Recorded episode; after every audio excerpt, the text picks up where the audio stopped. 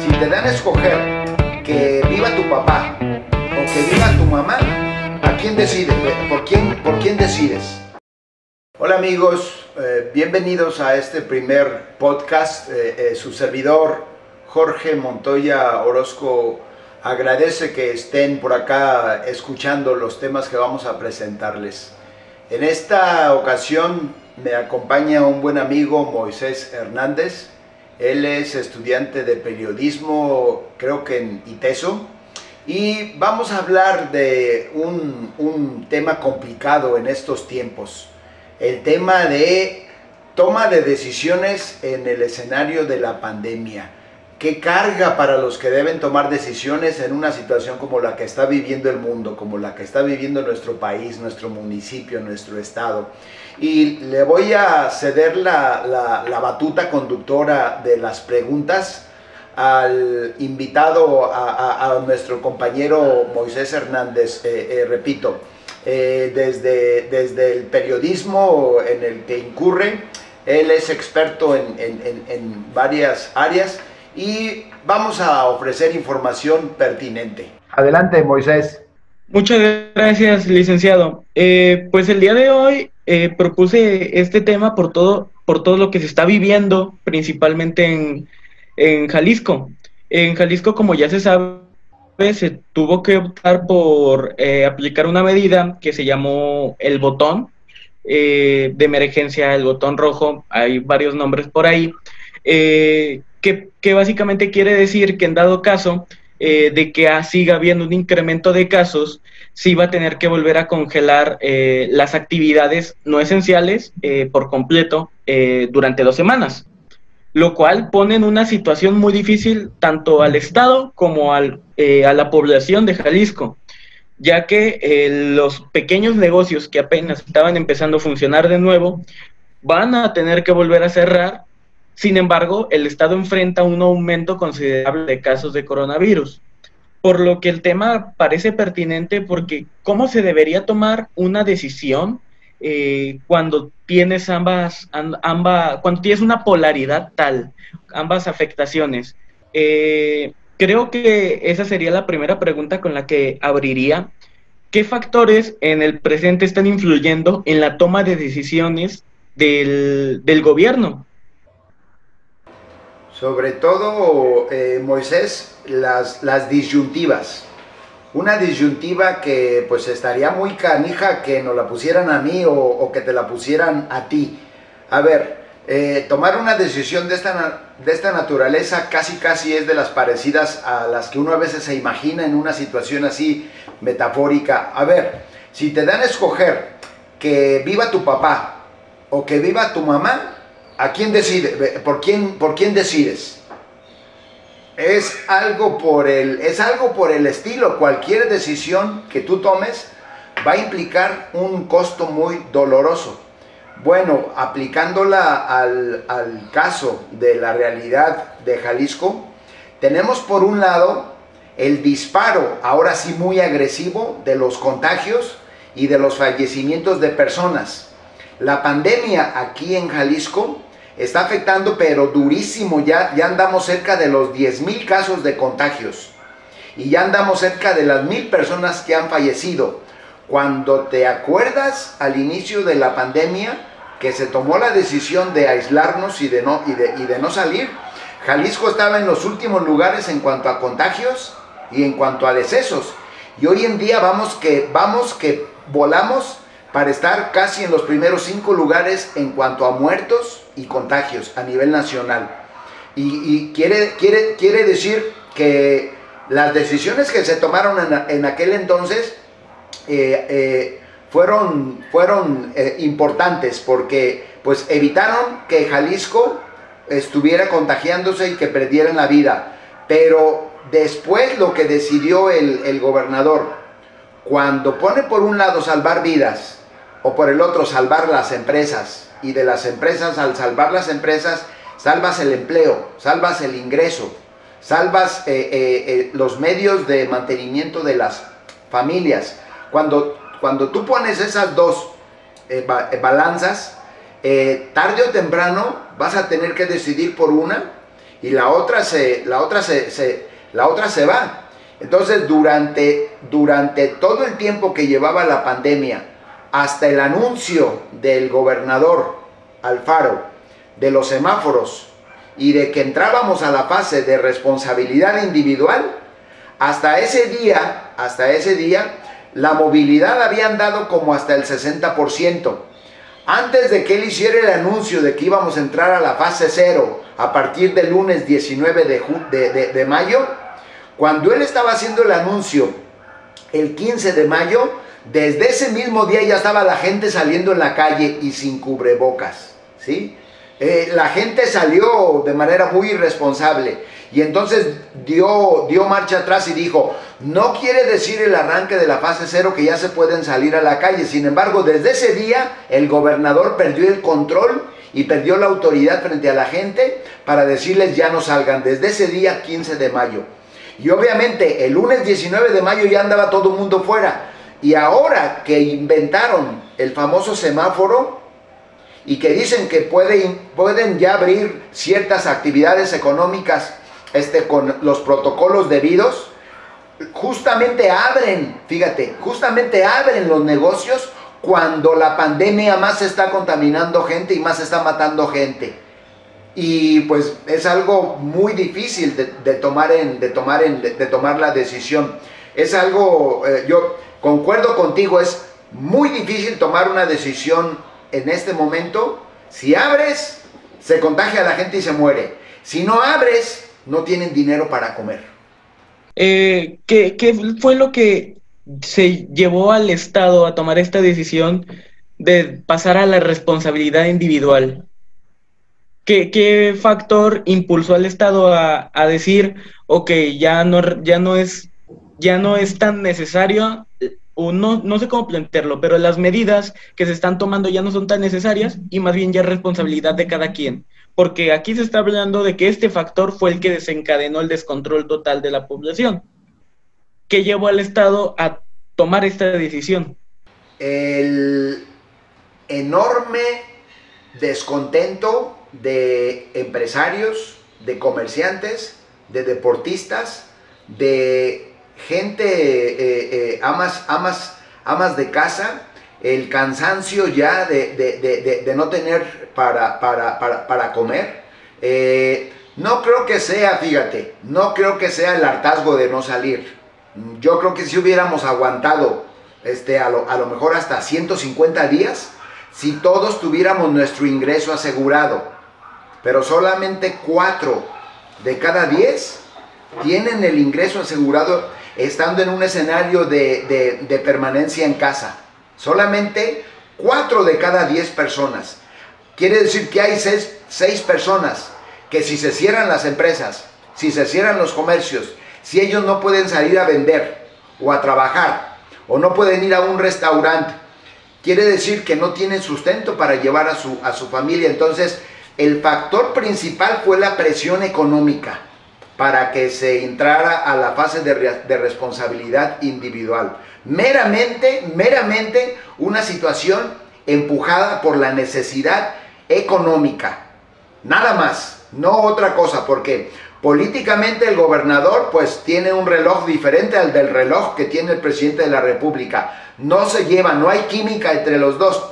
Políticamente el gobernador ha tomado decisiones de autonomía y de independencia pero aquí tenía que hacerle caso a la gente, a los empresarios, repito, a todos los sectores de la, sociedad, que ya no soportaban más la falta de ingresos.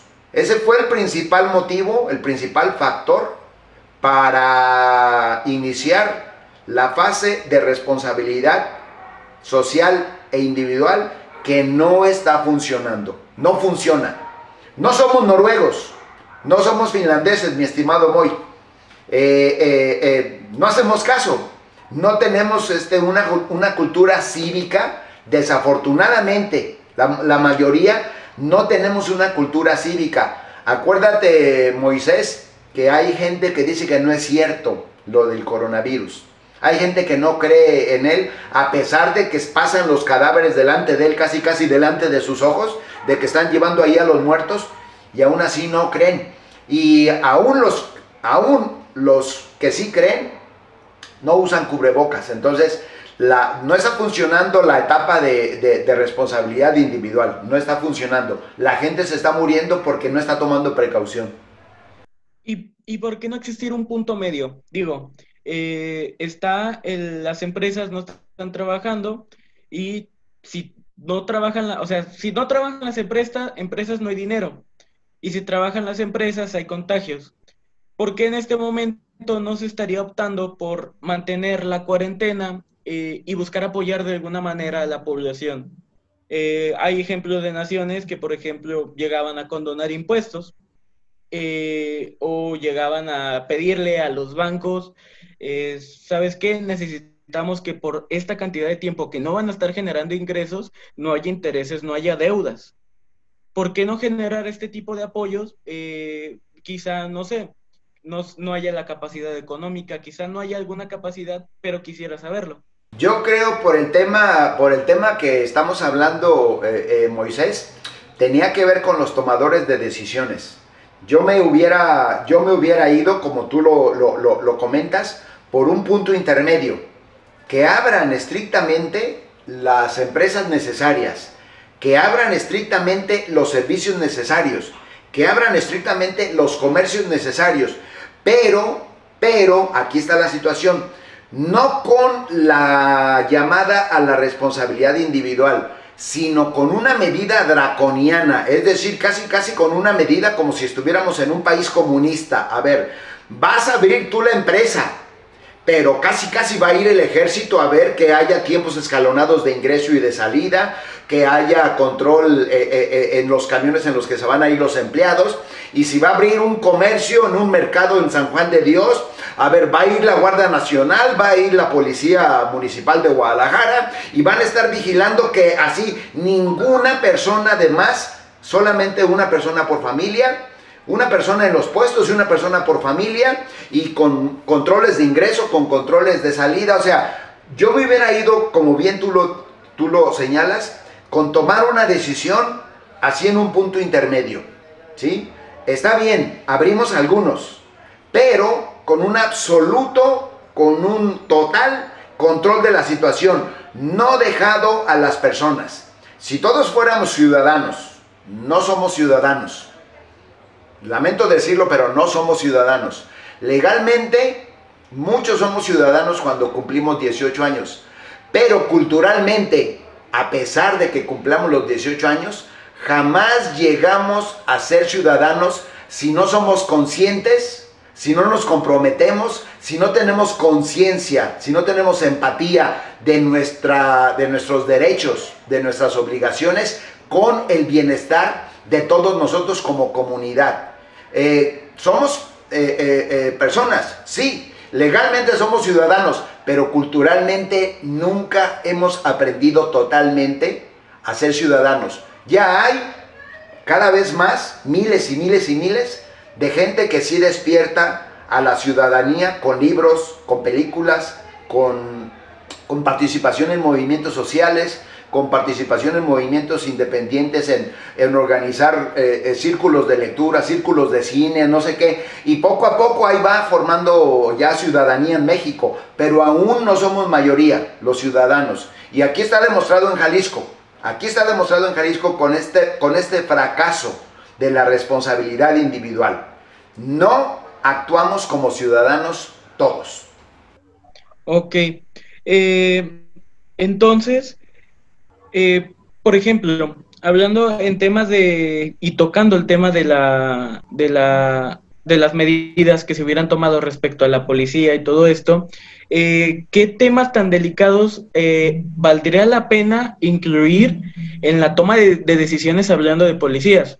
Porque, por ejemplo, ahorita la población tiene miedo a, que un policía te pida tan solo que te pongas el cubreboca, porque hay antecedentes de, abuso policial. Y no, no hablo de que la, la policía sea mala en general, ni que vaya a haber un abuso en general sino que hablo de que, la, de que hay un miedo, vaya, y ese miedo genera desconfianza. y todos sabemos que en un trabajo en conjunto, en un buen equipo, que básicamente es lo que debería ser en idealidad un, la ciudadanía con el Estado, es un equipo, si no hay confianza no va a funcionar. Aunque me, a mí me asignen un policía eh, que tenga que estarme cuidando, si yo no confío en él, va a pasar lo que está pasando, por ejemplo, con, con, los, con estas pistolas termómetros que, que, te la ponen en la cabeza y hay personas que afirman que te provoca daño, eh, que va a provocar daños a la salud y hay confrontaciones. ¿Por qué? Porque no hay confianza. Entonces, eh, en este caso estaría pasando algo muy similar. Eh, ¿cómo, ¿Cómo afrontar esta falta de confianza desde la población hacia la policía? No hablando, sí, hablando un poco más de, de qué decisión se debe tomar y qué discurso debe entregar el, Estado ante esto. Mira, por un lado la, decisión eh, eh, debe tener el primer elemento que es el de confianza, ¿sí? la autoridad, en este caso eh, el gobernador y la autoridad responsable de la, de la protección, seguridad pública en, en el nivel estatal y en los niveles, en el nivel municipal si no hay la confianza, si la autoridad no le, no le habla con, verdad y no le da información al ciudadano, a las personas, sobre la medida que va a tomar de vigilar y de exigir la colocación del, del cubrebocas. Y si no, si no se va calle por calle, si no se va casa por casa, si no se le da a todo mundo la explicación y se le convence de que es necesario cuidarnos de esta manera, si no lo haces, si eso lo, lo, asumes como algo implícito, que, tú lo informas por, como, como es la costumbre del gobernador, que tú lo informas a través de una red social, pero no mandas a la gente de calle a que hable con cada persona, con cada ciudadano en la calle, pues no les vas a ganar la batalla de la desinformación. Y no vas a generar confianza. Y aparte le agregas a la decisión de, mandar a los elementos de, seguridad pública, le agregas los tradicionales abusos policíacos, los abusos a tus derechos humanos como persona, y, luego tú le agregas la muerte de Moisés allá en Ixtlahuacán de los Membrillos, porque lo levantaron porque no tenía el cubrebocas, y luego tú le agregas a nivel mundial la muerte de George Floyd, porque el policía le puso eh, la rodilla en el cuello y no lo dejó respirar. Entonces, es un contexto en donde está ese rechazo a la figura de la autoridad, de la policía. Entonces, va a ser muy difícil, prácticamente imposible, el que tú puedas garantizar que la gente te va a hacer caso y que la gente va a aceptar colaborar con eh, tu guardia, con tu ángel de la guardia, con tu, con tu protector. La gente los va a rechazar porque tú no platicas con ellos, porque tú no te ganas su confianza y porque tú no estás de parte de ellos en el mismo, en el mismo barco, tú como policía también puedes contagiarte. Tú como jefe policíaco también puedes perder la vida. Entonces, debes de demostrarles, oye, ¿sabes qué? Conviene que nos cuidemos. ¿Sabes qué? Yo tengo familia eh, eh, y quiero que me hagas caso y que juntos enfrentemos este problema de a ver cómo protegemos al mayor número de personas. Aquí en tu barrio yo te voy a traer cubrebocas y aquí en tu barrio yo me voy a encargar de cuidar. Y sabes qué, aquí en tu barrio yo también me voy a encargar a pedirle al gobernador, ya vi que hay varias gentes que no tienen para comer, para que aquí manden los programas sociales, para que el policía haga todo eso, le genera confianza a la persona. Y entonces sí pudiera triunfar una decisión como la que acabas de sugerir. Muy. Mencionó, eh, acaba de mencionar lo que es la batalla contra la desinformación, que me parece un nombre muy acertado, porque actualmente es una batalla que se pelea eh, y se pelea desde distintos ámbitos, desde los medios, pero creo que también es una batalla que se pelea desde el, desde el Estado. Porque, bueno, para empezar sería esa pregunta, ¿el Estado tiene responsabilidad respecto a la desinformación que se genera? Porque la desinformación no se genera desde el Estado, no es un asunto que esté determinado como, como asunto de Estado como tal. Sin embargo, afecta a la población. Eh, y ya mencionó una parte de cómo se combatiría, pero hablando específicamente de la desinformación, ¿qué decisión se debería tomar o ya se tomó respecto al combate de esta? Mira, ser, ser eh, eh, tomar una decisión en, en, materia de comunicación social, en materia de comunicación política, casi casi como que si estuviéramos en tiempos de guerra.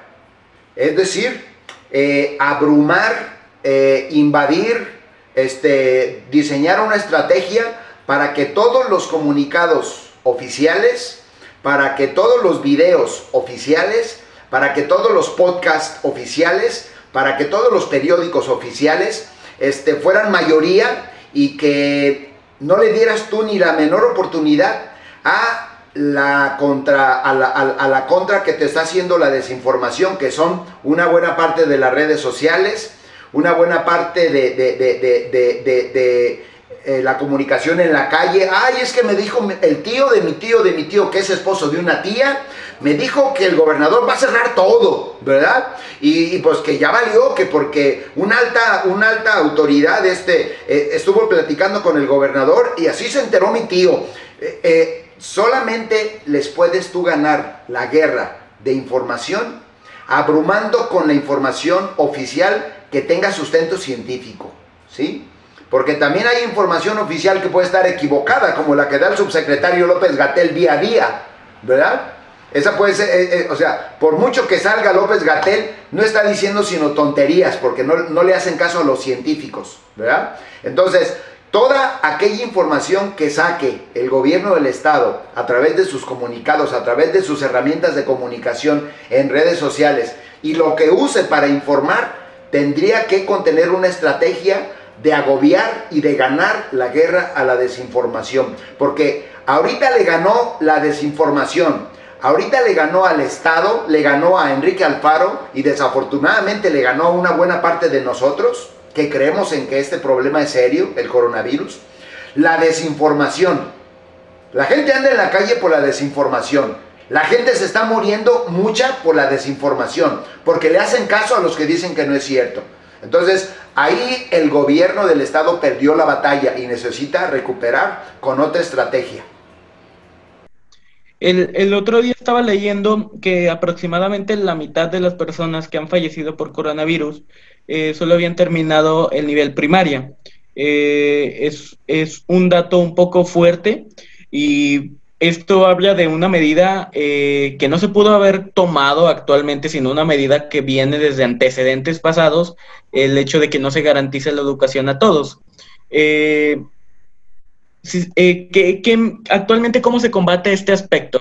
Es decir, tomando en cuenta que sí hay cierto nivel de, no es analfabetismo como tal, pero de personas que no han llegado a cursar más allá de la educación primaria, eh, ¿qué, factores, qué decisión se tiene que tomar respecto a esto? Porque es una realidad que aún hay muchas personas que están contagiadas o que pueden contagiarse por simplemente no haber recibido la educación adecuada o no, o sea, porque es una cadena al fin y al cabo no recibo la educación adecuada, por lo tanto eh, mi incredulidad puede crecer debido a que no logro comprender muchos aspectos.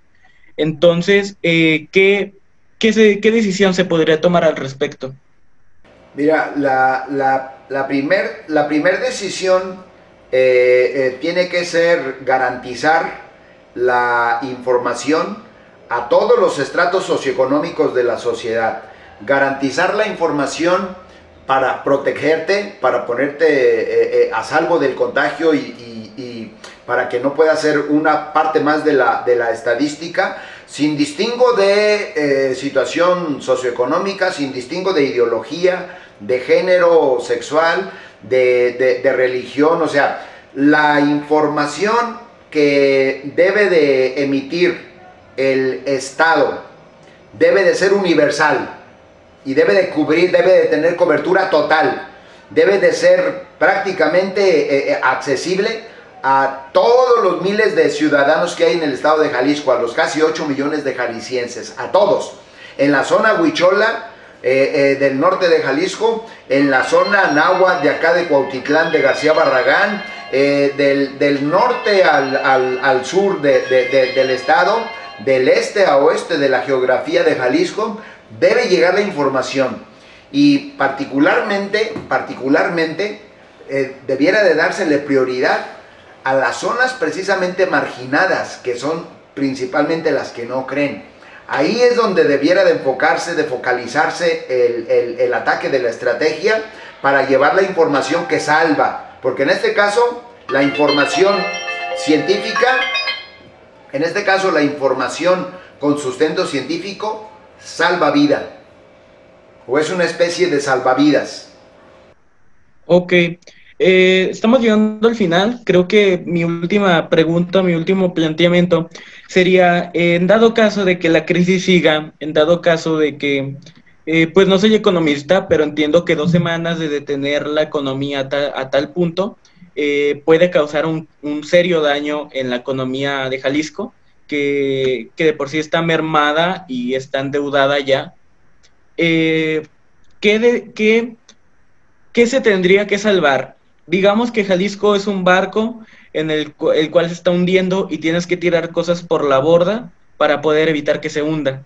¿Qué se tiene que dejar en el barco para que no se hunda? ¿Qué es que se sacrifica, que se queda?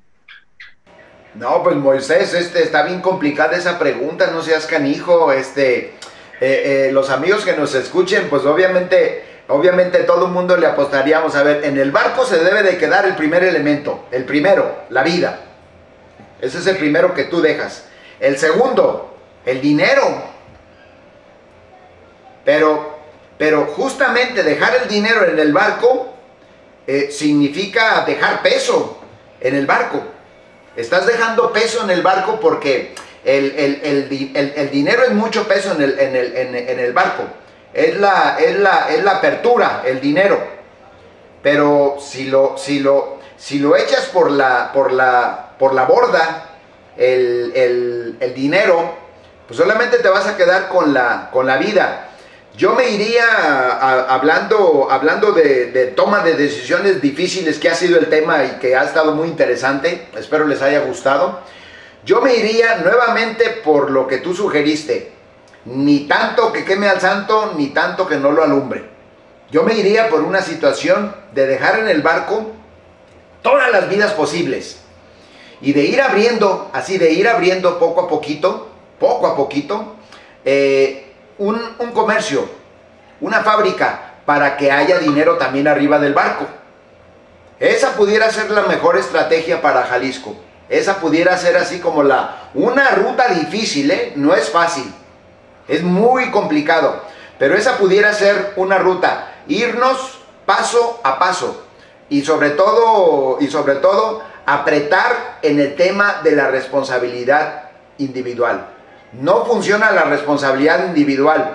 Este convence a la gente de que tienes que sacar a la policía a cuidar, no hay de otra. Ok. ¿Cree que antropológicamente eh, sea posible la mudanza de la economía a la cuarentena? Es decir, que podamos eh, crear una economía guardando cuarentena. ¿Cree que sea esta posible, posible esta evolución? Hay estrategias, eh, Moisés. escuchando a mi amigo Pedro Kumamoto, mi amigo y compañero en Futuro Jalisco, él hizo una eh, videoconferencia con la aplicación Zoom a distintas eh, eh, pequeñas y medianas empresas. dio la videoconferencia para emprendedores jóvenes y la intención era encontrar varias estrategias de vinculación, varias formas para armar pequeñas redes, circuitos de intercambio. Oye, yo te vendo esto más barato, tú véndeme lo que tú vendes más barato. Oye, y, vamos haciendo que crezca este circuito con la idea de salvar 5 empleos, 20 empleos, 10 empleos, pero de a poquito a poquito, de a poquito a poquito. Entonces, implica eh, armar una economía de la pandemia.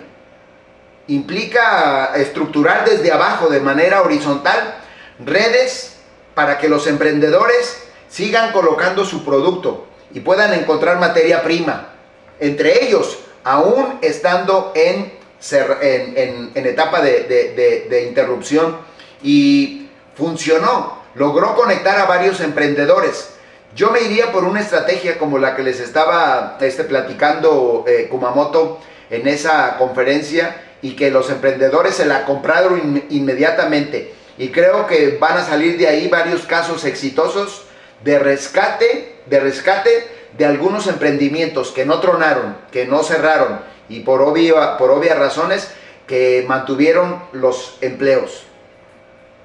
Ok, eh, muchísimas gracias eh, por responder todas estas preguntas. Las respuestas fueron muy interesantes, la verdad.